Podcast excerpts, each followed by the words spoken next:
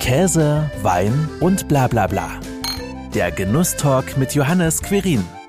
Wenn du so ein Stück Tofu hast, musst du dir mehr Mühe mitgeben, damit Geschmack herauskommt, als wenn ich mir irgendein Fleisch auf den Grill lege. Wie heißt es im Saarland so schön? Gott lenkt, der Mensch denkt und der Saarländer schwenkt. Somit nicht verwunderlich, dass ein waschechter Grillweltmeister aus dem kleinen Bundesland kommt. Genau den habe ich mir samt Partnerin eingeladen um in der heutigen Folge übers Schwenken, Grillen und das perfekte Steak zu philosophieren. Schön, dass ihr da seid. Hallo Thomas, hallo Christina.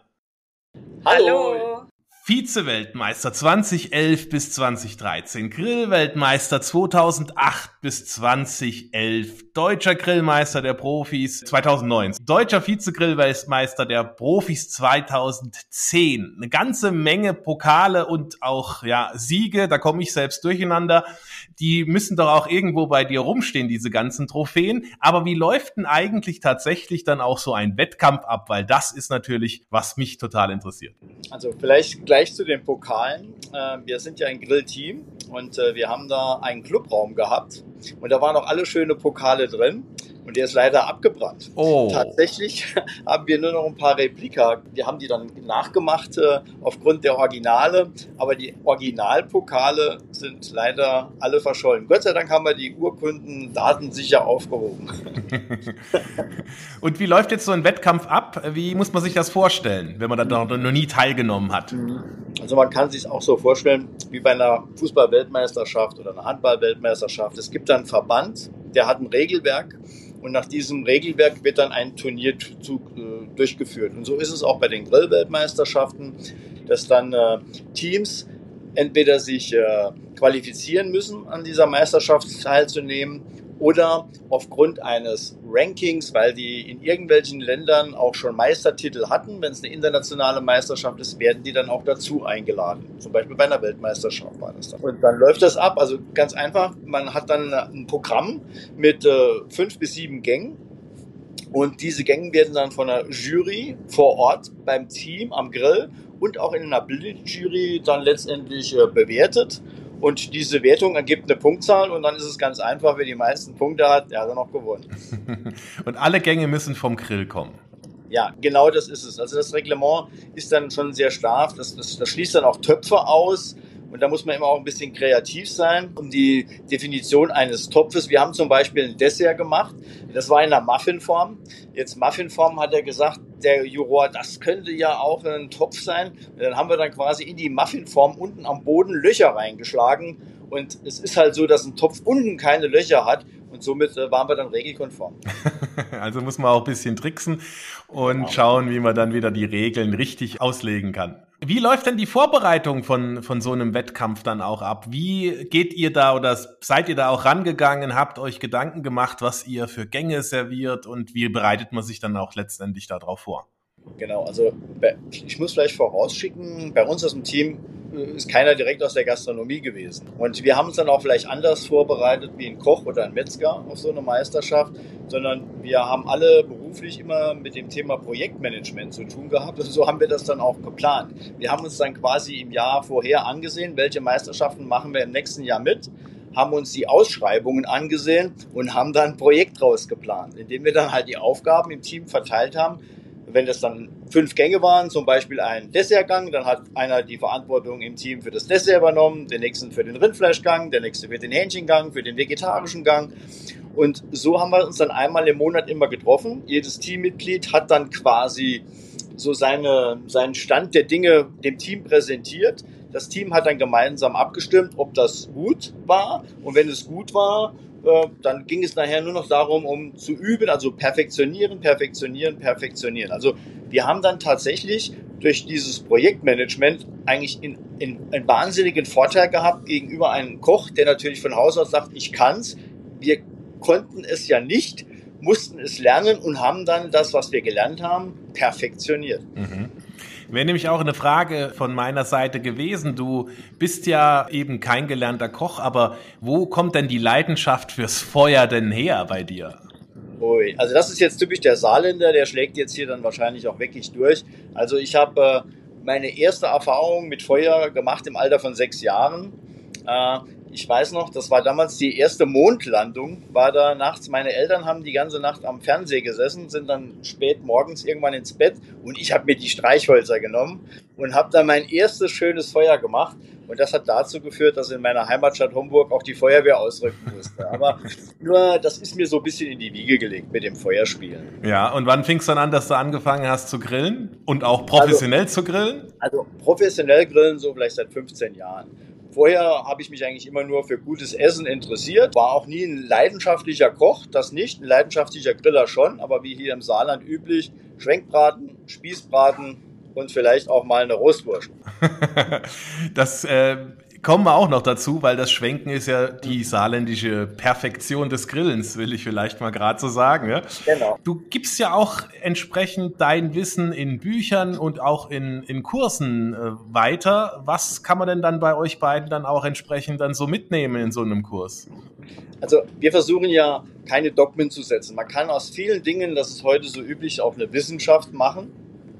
Und wir versuchen einfach von der praktischen Seite uns das Thema Grillens auch letztendlich zu nähern, indem wir halt dann durchaus anspruchsvolle Dinge, aber ganz, ganz einfach zubereiten, so dass es auch jeder äh, unter Umständen nachgrillen kann. Und so gehen wir auch in den Seminaren vor. Die sind so ein bisschen aufgeteilt. Ich kümmere mich dann schon so ein bisschen um die, um die Feuergeschichten und die Christina kümmert sich dann eher um die Dessertgeschichten und Kochgeschichten. Also es, es geht das eine nicht ohne das andere. Also ja. wir haben auch schon diese Kombination, die ist auch sehr wichtig. Allerdings teilen wir es in den Kursen auf und wir machen es auch für echt für alle erträglich, weil Grillen soll Spaß machen und das, das ist auch für uns unser Credo. Und das versuchen wir hauptsächlich in den Kursen zu transportieren. Wer kommt denn da zu, zu Kursen? Mehr Männer oder ist das mittlerweile auch eine Frauendomäne? Weil das Schwenken, das Grillen ist ja immer noch so, der Mann steht am Grill und äh, versorgt dann alle mit Fleisch. Also Domäne, Frauendomäne würde ich nicht sagen, aber es kommen schon wirklich äh, Frauen mit, wirklich viele ja, es kommen einige Frauen mit und das sind wirklich die, die haben dann auch richtig Spaß daran. Also die ergreifen dann auch das Wort oder das Messer oder die Kohle oder was auch immer, die Lebensmittel und machen dann richtig aktiv mit. Also oft kommen auch Ehepaare und dann sagt sie, ich habe ihm das geschenkt und dann äh, sagt sie, jetzt mach das mal so oder äh, wir gehen dahin und das ist schön. Wir sind in Gruppen, also wir machen immer verschiedene Gruppen und dann ist das sehr schön für die Paare, wenn die sich dann auch aufteilen können und dann am Ende so ihren eigenen Wettbewerb haben. So schmeckt dir mein Gang und schmeckt dir mein Eingang und so. Das ist schon schön. Worauf kommt es denn jetzt beim Grillen tatsächlich dann ganz besonders an? Ist es das Feuer? Ist es eine Mischung aus all dem, was, äh, was da mit eine Rolle spielt? Was ist das Wichtigste? Das Wichtigste ist tatsächlich, man muss Spaß daran haben. Also, und dann ist es fast schon egal, in welche Richtung das geht. Es gibt halt äh, die, die eher mit dem Feuer gern spielen, die machen sich dann auch ein Holzfeuer oder ein Holzkohlefeuer. Und es gibt andere, die sagen, ah, ich habe ein ganz tolles Lebensmittel. Die überlegen sich dann ganz genau, mache ich das jetzt auf dem Beefer-Grill oder mache ich das der Sizzlezone im Gasgrill? Also da gibt es alle Möglichkeiten und echt alle Spielarten. Und genau das kann man bei uns auch in unseren Kursen dann auch echt ausleben, weil wir echt so ziemlich jeden Grill haben, den es auf dem Markt gibt. Und wir sind da auch ganz spontan, wenn jemand sagt, ich will das aber mal auf dem anderen Grill echt ausprobieren und dann machen wir das auch. Manchmal geht das aber auch in die Hose, aber das ist ganz gut in so einem Grillkurs. Ich sage dann immer, okay, jetzt haben wir alle gesehen, wie man was verhunzt. Das soll jetzt uns alle eine Lehre sein. Machen wir es beim nächsten Mal besser und das es kommt meistens besser rüber, wenn man es durch Erfahrung nennt, als wenn man den Finger immer hebt und äh, darauf rumzeigt, äh, so geht's besser und ich bin hier der Größte und äh, das ist nicht so unser Ding. Und die einen sind auch mehr die Vorbereiter und die anderen mhm. sind mehr so die, die dann am Grill stehen, genau. ja. Also die mit äh, wirklich dann so mit Muße am Grill stehen und sagen, ich gucke da äh, dem, Feuer dem, Feuer zu und achte auch drauf, dass nichts verbrennt. Aber es gibt auch wirklich die Wilden, die äh, sich dann vorher auch schon die, die Messer schnappen und äh, gerne einfach auch lernen, wie die Katz sind oder wie Fisch filetiert wird oder so. Das finden die schon genial. Mhm. Also und das ist vielleicht auch so ein bisschen, wir bieten echt alles in ja. den Kursen an. Manchmal, das ist vielleicht dann durchaus für den einen oder anderen ein bisschen viel. Also das, das geben wir dann mhm. gerne zu. Also wenn bei uns was bestellt, wird auch geliefert. Das heißt, das, das sind schon echte Programme. Aber wir haben ja am Anfang gedacht, im Saarland, mein Gott, innerhalb von zwei Jahren waren alle Saarländer bei uns in der Grillschule und dann ist das Thema durch. wir machen das jetzt schon seit über zehn Jahren sehr erfolgreich und das kommen so viele Wiederholungstäter, dass uns das da manchmal selbst äh, wundert. Wir fragen dann immer, warum kommt das? Die sagen dann, oh, das ist so ein Tag wie Urlaub für uns, weil die können mittlerweile alle grillen. Und trotzdem kommen sie sehr gerne zu uns, weil wir einfach auch ein, ein gutes Miteinander dann auch haben. Und die zeigen dann auch gerne, was sie in Anführungsstrichen gelernt oder welchen Erfahrungsschatz sie mittlerweile haben. Dann sagen wir, auch jetzt zeig du doch mal, wie du es machst ja. und so. Und dann stehen die auch vor der Mannschaft und sagen, ah ja, so. Und das ist schon für die auch ein Erlebnistag, wie der Thomas schon sagt. Das mhm. ist ein Urlaubstag, ein Erlebnistag, was Besonderes, einfach auch eine Auszeit zu haben. Und wir sind mitten im Grünen, also die sind total gechillt dann alle. Mhm. Also kann tatsächlich auch mehrere Wege zum perfekten Grillergebnis führen. Genau. Genau. Das genau das ist Wir es. nehmen jeden mit. Vielleicht aber auch mal noch einen kleinen Tipp. Äh, wie gelingt denn dann das perfekte Steak auf dem Grill? Also das perfekte Steak gelingt eigentlich immer, indem man das richtige Grillgut hat. Damit fängt es echt an. Der Rest ist nur so ein bisschen Übungssache, aber ich krieg aus einer alten Schuhsohle kein feines, zartes Steak raus. Das, das muss jedem klar sein. Und dann kommt meistens schon die erste Hürde, wenn man dann sieht, was wir für wenn wir einen Stehkurs haben, wir bieten natürlich nicht nur immer nur Fleisch an, man denkt immer, wir grillen nur Fleisch, das ist aber nicht so. Tatsächlich gutes Fleisch ist richtig teuer und da zuckt der eine oder andere dann schon einmal zusammen und sagt, das würde ich mir zu Hause so nie machen. Aber dann wundert er sich natürlich auch, wenn er das nicht hinkriegt. Egal, welche Methode er anwendet, das wird nicht besser dadurch. Und deswegen ist das Lebensmittel ist einfach das ganz Wichtige an der Stelle. Ansonsten ist es ein Steak ganz einfach. Es gibt eigentlich so zwei grundsätzliche Dinge, einen Steak zuzubereiten. Mein Grill ist vorwärts oder mein Grill ist rückwärts. Hört sich jetzt lustig an, ist aber ganz einfach. Vorwärtsgrillen meint, ich brate den Steak bei sehr hoher Temperatur an, bis es ein schönes Röstaroma auf beiden Seiten hat und mache das dann, nachher lasse ich es gar ziehen auf den, die Kerntemperatur, die mir vorschwebt, also den Gargrad, meistens Medium bei 55 Grad. Das lasse ich dann so bei 120, 140 Grad dann einfach auf diese Temperatur ziehen. Das ist das Vorwärtsgrillen. Das Rückwärtsgrillen geht genau umgekehrt. Ich lege bei 120 Grad einen Steak in den Grill, indirekt, und lasse es auf Temperatur bringen, dass es so eine Kerntemperatur von 48, 49 Grad hat. Dann fahre ich meinen Grill richtig schön hoch und dann kriegt das Steak von beiden Seiten so richtig Hitze um die Ohren. So ein, zwei, drei Minuten, dann bin ich dann auch so bei 55 Grad und dann habe ich auch meistens ein, ein sehr optimales Ergebnis. Aber auch da gehen die Unterschiede auseinander. Ich bin Fan vom Rückwärtsgrillen, andere sind Fan vom Vorwärtsgrillen. Das Rückwärtsgrillen ist vielleicht so, man kommt dann noch so ein bisschen näher an die Perfektion heran, weil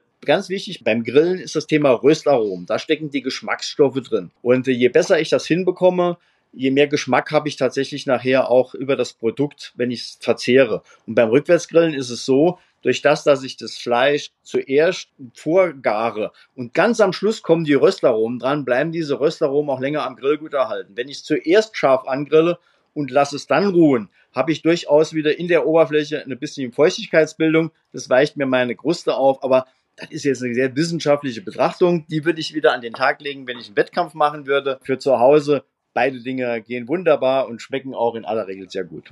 Ja, das kann ich aus eigener Erfahrung auch sagen, dass es auf beiden Wegen gut funktioniert. Genau. Und kann nur zustimmen, äh, wenn die Basis des Lebensmittels entsprechend gut ist, Absolut. dann funktioniert das auch äh, wunderbar. Du hast jetzt gerade gesagt, Unterschied zwischen Wettkampf und der, ich würde jetzt mal sagen, der Grillrealität zu Hause gucken dann tatsächlich die Jurorinnen und Juroren genau auch auf solche technische Dinge drauf? Also die, die sehen sich das an, sie bewerten sie nicht. Wenn sie vor Ort sind, schauen sie sich eher an, ob alles regelkonform läuft. Also haben wir dann jetzt schon irgendwelche Produkte, die fix und fertig sind und kurz in die Mikro und werden dann abgegeben.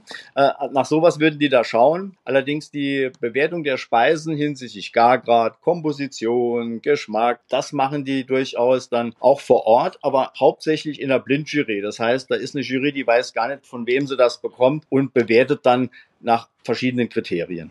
Mhm, okay. Zu Hause äh, schaut dann entsprechend höchstens dann ne, die Familie drauf, ob alles perfekt ist und ob es schmeckt. Das ist dann das Wichtigste. Ja, so also ist total, es. total, wichtig. total anders. Ja. Äh, ihr habt ja gerade auch schon erzählt, nicht nur Fleisch kommt auf den Grill, vegetarisches und auch vielleicht veganes. Ja. Wie sieht's da bei euch aus in den Kursen? Nimmt die Nachfrage da auch zu, dass man da mehr solcher Dinge wissen will, wie man da auch Gemüse oder ähnliches halt grillen kann? Also ja, aber das steht nicht im Vordergrund. Bei uns im Saarland zumindest nicht. Also das ist tatsächlich so ein bisschen, weil wir wirklich in der Biosphäre Bliesgau unsere Grillkurse machen. Das sind alles Allrounder. Die haben schon immer Gemüse gegessen und schon immer Fleisch.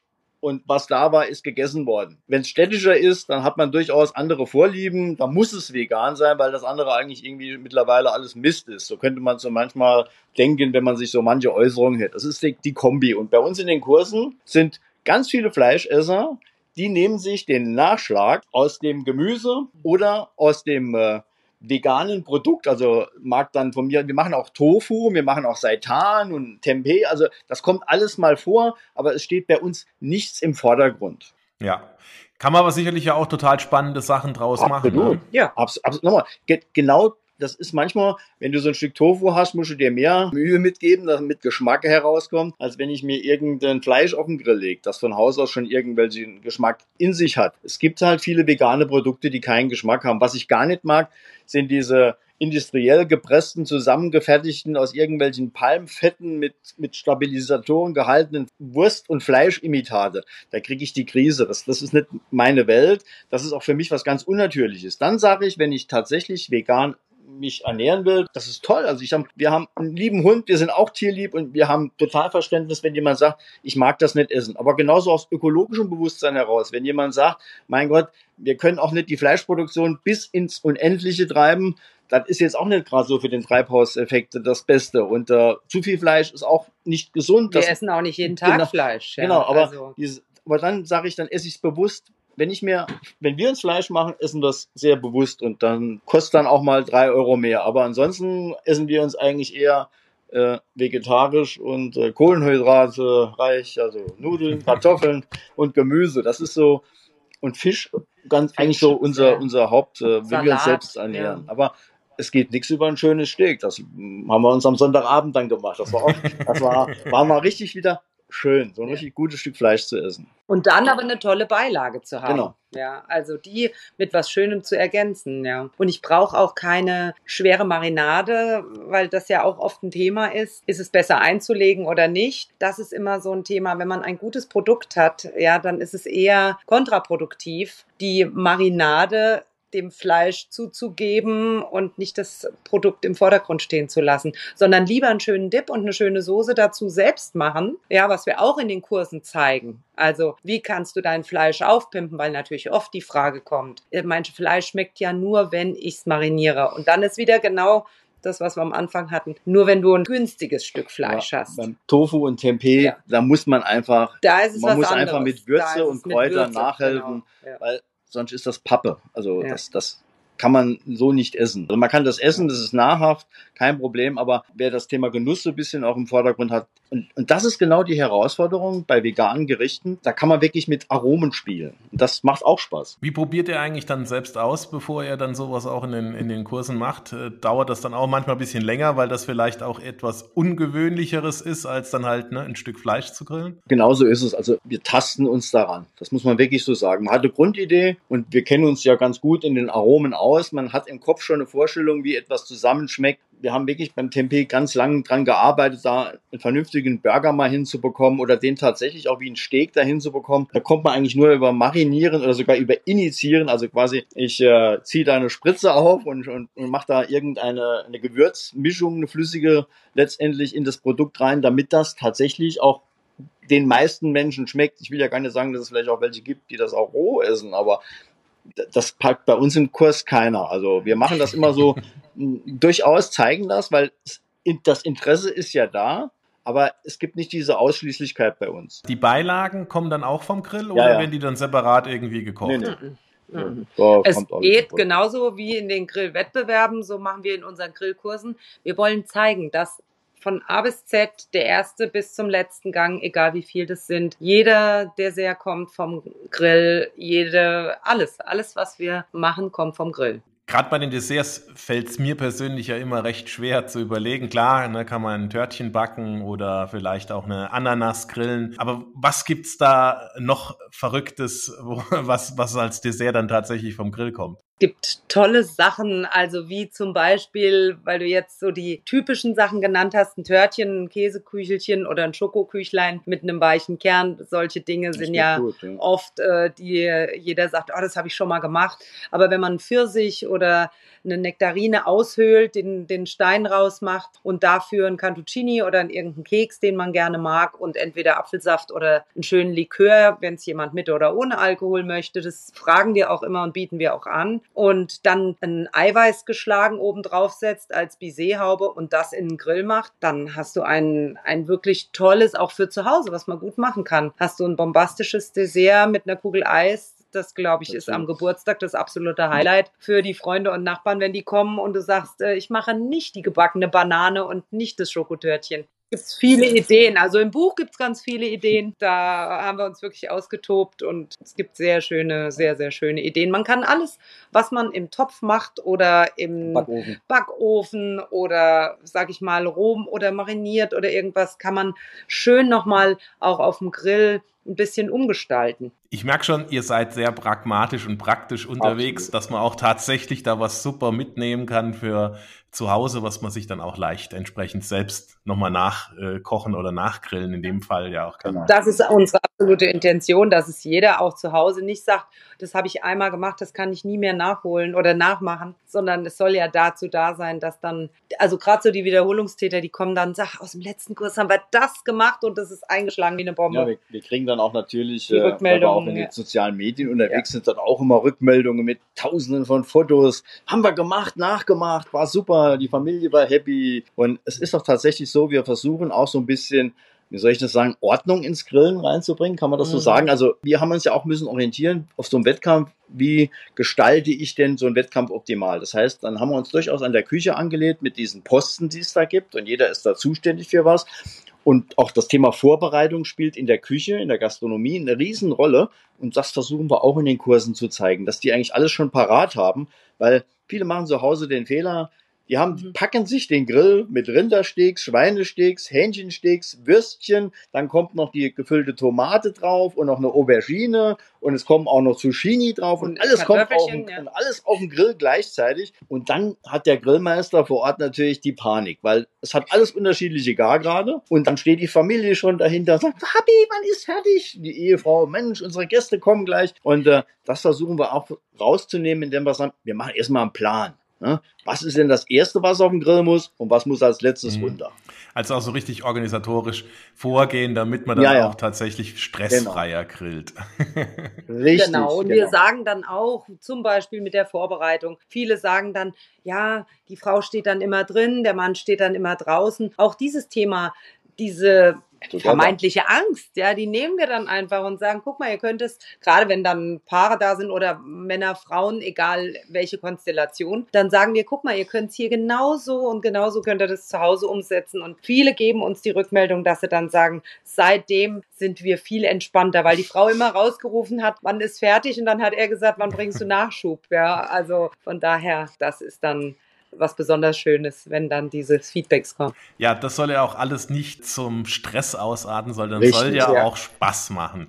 Man genau. hat zumindest mal das Gefühl, wenn man selbst am Schwenker steht, dass das entspannter ist, das Schwenken. Ist denn Schwenken auch bei euch ein Thema in eurer äh, Grillakademie? In der Grillakademie eher weniger, weil im Saarland äh, und da ist die, das ist so ähnlich wie beim Fußball. Es gibt zu Hause ganz viele Nationalelf-Trainer und so ist das im Saarland auch beim Schwenken. Da kann jeder schwenken und äh, da wollen wir auch nicht dem einen oder anderen die Illusion nehmen, dass auf dem Schwenker gar nicht so alles zubereitet werden kann oder man müsste es ganz anders tun damit ein besseres Ergebnis herauskommt. Schwenken hat tatsächlich was mit Entspannung zu tun. Man muss sich Zeit nehmen, für sein Holz zu machen. Man muss es runterbrennen. Man bringt ganz gemütlich eine Flasche Bier dabei, unterhält sich mit Freunden, Kollegen, Frau und Kindern. Die helfen dann vielleicht auch. Das hat etwas so Happening-mäßiges zu tun. Mit einem perfekten Grillerlebnis ist der Schwenker nicht unbedingt auf eine Ebene zu setzen mit anderen Grills. Das ist tatsächlich so, aber es macht halt wahnsinnig Spaß und darum gehört sich's auch und äh, deswegen grillen, schwenken wir auch zweimal im Jahr so ungefähr. und was kommt auf Schwenker? Auch ein Schwenker oder was und ganz anderes? Dann ganz Gefilde. Dann, Und dann, ja, das haben wir, das, das wir hatten, wir hatten, Ja. wir hatten letztes Jahr für einen Jugendsender hier im Saarland, die haben gesagt, Mensch, mach doch mal was ganz anderes auf dem, auf dem Schwenker. Und dann haben wir gesagt, okay, im Saarland gibt's halt so ein, der gefüllte Kloß mit, äh, mit Leberwurst oder mit Hackfleisch oder ein Kombi mit beidem. Das ist so das Hausgericht und das haben wir dann tatsächlich mal auf dem Schwenker gemacht. Ja, da ist der Schwenker gar nicht so schlecht, weil durch die Drehbewegung hat der nicht immer eine Temperatur gleich an einer Stelle. Und so haben wir dann quasi den Knödelteig schon fertig gemacht, eingehüllt in Papier und haben das durch die Drehbewegung auf den Schwenker können wirklich langsam und gleichmäßig garen. Und die waren alle begeistert. Also, also so, sowas kann man auch tun. Aber das ist dann eher so ein Show-Effekt gewesen. Aber wenn wir tatsächlich schwenken, kommt da ein Schwenker drauf. Und ein Würstchen, Würstchen vorher direkt aus der, aus der Grillzange rausgegessen. Und äh, das ist das Beste, was es gibt. Aber die Leute kommen auch, weil sie fragen, wir haben uns jetzt explizit den Gasgrill gekauft oder welchen kaufen wir uns? Wir wollen einen haben, aber wissen noch nicht so recht welchen und wir würden hier gerne mal ausprobieren. Also es ist auch ein bisschen so ein Wegweiser. Wie könnt Mhm. ihr mit dem Fleisch oder mit dem Produkt umgehen? Was könnt ihr alles für Gestaltungsmöglichkeiten haben? Und natürlich auch, welche Hardware benutze ich? Und womit bin ich dann am glücklichsten? Weil viele glauben, der kleine Grill reicht, weil er auf der Terrasse nicht so groß aussieht. Aber wenn die dann kommen, sagen sie, oh Mensch, wir nehmen doch die 60 oder wie viel Zentimeter auch immer. Oder wir nehmen das ganz andere Produkt. Wir haben uns für was anderes entschieden. Kommt ja auch sehr wahrscheinlich so ein bisschen drauf an, was ich denn tatsächlich auch alles damit machen will, ne? Absolut. Genau. Genau. Deswegen, wir haben uns diese Frage, weil wir sie so oft gestellt bekommen, haben wir uns auch in unserem Buch gestellt, indem wir da quasi so eine Entscheidungsmatrix äh, installiert haben, wo jeder nach seinen Bedürfnissen mal gucken kann, ja, was wäre denn jetzt für mich der bessere Grill?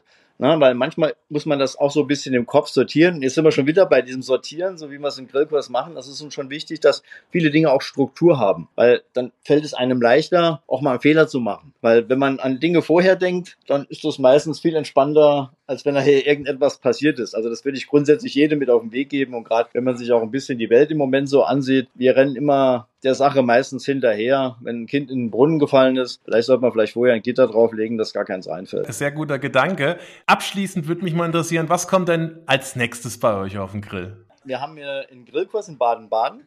Der läuft unter dem Motto Sag niemals nie. James Bond-Thema vom 007, weil wir da hatten da, wir haben irgendwann mal gesagt, wir machen eigentlich bei Händlern keine Grillkurse mehr, weil wir wollen total frei agieren. Jetzt ist das aber wirklich ein extrem guter Händler und den kennen wir auch schon, der hat zehn Jahre Jubiläum. Da haben wir gesagt, okay, machen wir so einen James Bond Grillkurs. Ne? Und dann haben wir natürlich verschiedene James Bond Filme uns nochmal angeguckt und geguckt, was gab's denn da zu essen. Und diese Gerichte haben wir auf dem Grill adaptiert. Also gibt es bei uns am Samstag Octopussy. Da gibt es also, also einen Tintenfisch, der wird dann auf einer Feuerplatte gegrillt. Dazu gibt's Fenchel und äh, Staudensellerie. Oder wir haben zum Beispiel Golden Eye. Das wird das Dessert, das wir uns dann grillen. Das ist quasi ein Wrap, der in Augenform geschnitten ist. Der wird auf dem Grill angegrillt, damit er ein Branding bekommt, damit man also das Grillmuster schön sieht. Und in die Mitte kommt dann eine Mango, äh, die wird auch gegrillt und wird dann so ein bisschen mit Gold dann noch äh, fixiert. Und das probieren wir genau jetzt aus, damit es auch für den Kurs perfekt ist. Und das ist das nächste, was bei uns so auf den Grill kommt. Klingt auf jeden Fall sehr spannend und ist sicherlich auch sehr lecker. Mir bleibt dann nur zu sagen, herzlichen Dank. Danke an euch beiden, dass wir bei euch am Grill stehen durften. Schön. Danke ja, dir. Auch vielen Dank von uns. Bleib gesund. Vielen Dank. Tschüss, Johann. Das Tschüss. war Käse, Wein und bla bla bla. Der Genusstalk mit Johannes Quirin. Dir hat dieses Gespräch gefallen? Dann abonniere den Podcast, um keine neue Folge zu verpassen. Bis zum nächsten Mal.